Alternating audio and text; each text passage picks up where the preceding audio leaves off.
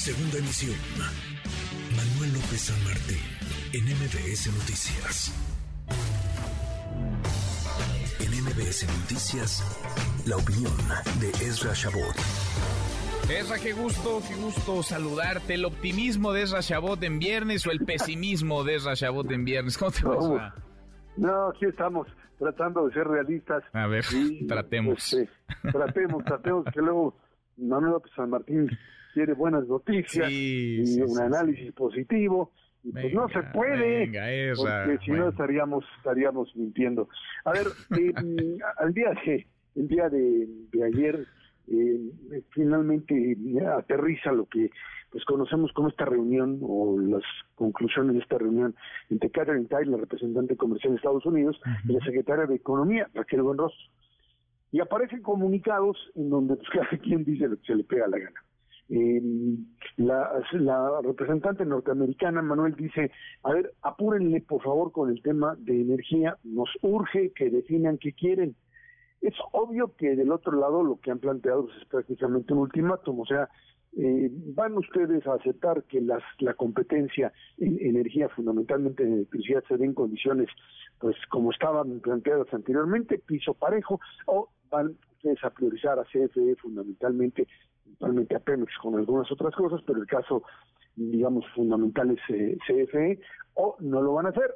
Por favor, avísenos, porque pues el tema del panel está ya puesto ahí en, el marco, digamos, de la, de la realidad de la manera en la cual se va a llevar a cabo la relación México-Estados Unidos. Y además, dice la señora Tain, sale con una nueva qué creen? Que pues hay mucha presión de este lado porque en 2024 México dijo que ya no va a permitir la importación de maíz transgénico.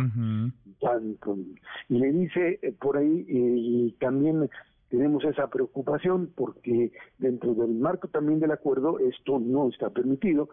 Eh, hay una enorme preocupación de que México cierre esta, esta entrada a este tipo de productos fundamentalmente para eh, pues eh, consumo animal y eh, pues si hay alguna diferencia por la el tema de lo que puede generar el, el, consumo de transgénicos, pues ahí están, ahí está el debate científico, pero no lo pueden cerrar de la noche a la mañana o simplemente porque se les pegó la gana.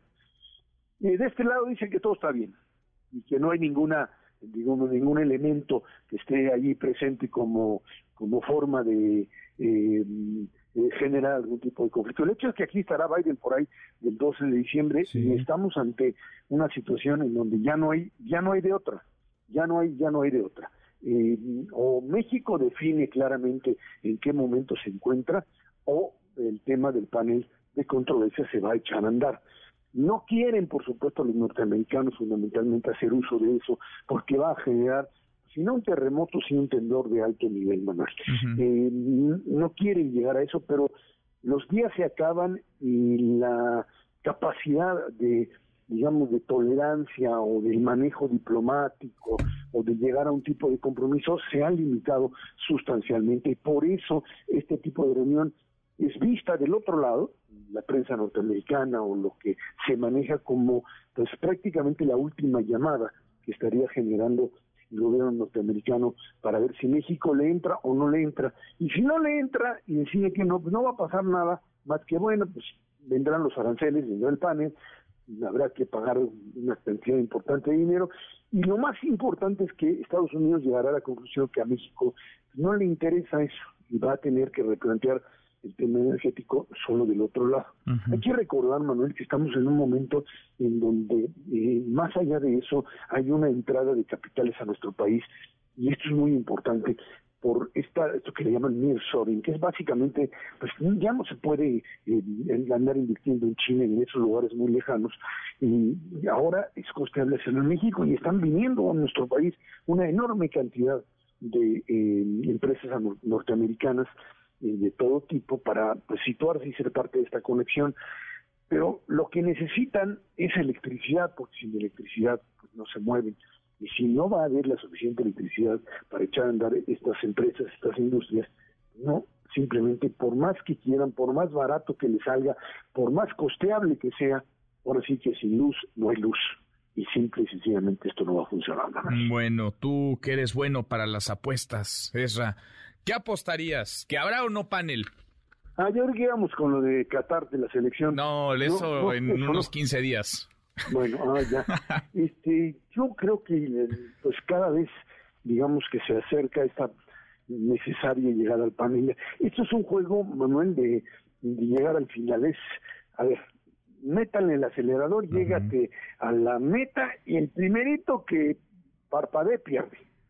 Eh, los norteamericanos tienen mayor posibilidad de aguantar el parpadeo. A mí me parece que en el momento en que quede eh, claro que no van a parpadear los norteamericanos, de este lado, finalmente, por más Raquel Buenrostro, por más eh, secretaria de Energía que tengamos y que quiera pues eh, manejar este modelo de protección, por más Manuel Bartlett ahí, cuando se le diga al presidente, ya nos van a dejar simplemente de estar eh, consintiendo con esto, aquí es donde México va a tener necesariamente que pues soltar y decir pues a, de qué regla estamos, ¿no? Porque no tenemos mucha mucha ficha por donde. En lo de en lo de reglas de origen ganó México, digamos. Vamos a ver en este, en el energético parece que la razón no está no está de nuestro lado. Querido Esra, gracias como siempre. Gracias, al contrario, Manuel, buen fin de semana. Buen fin de semana también para ti.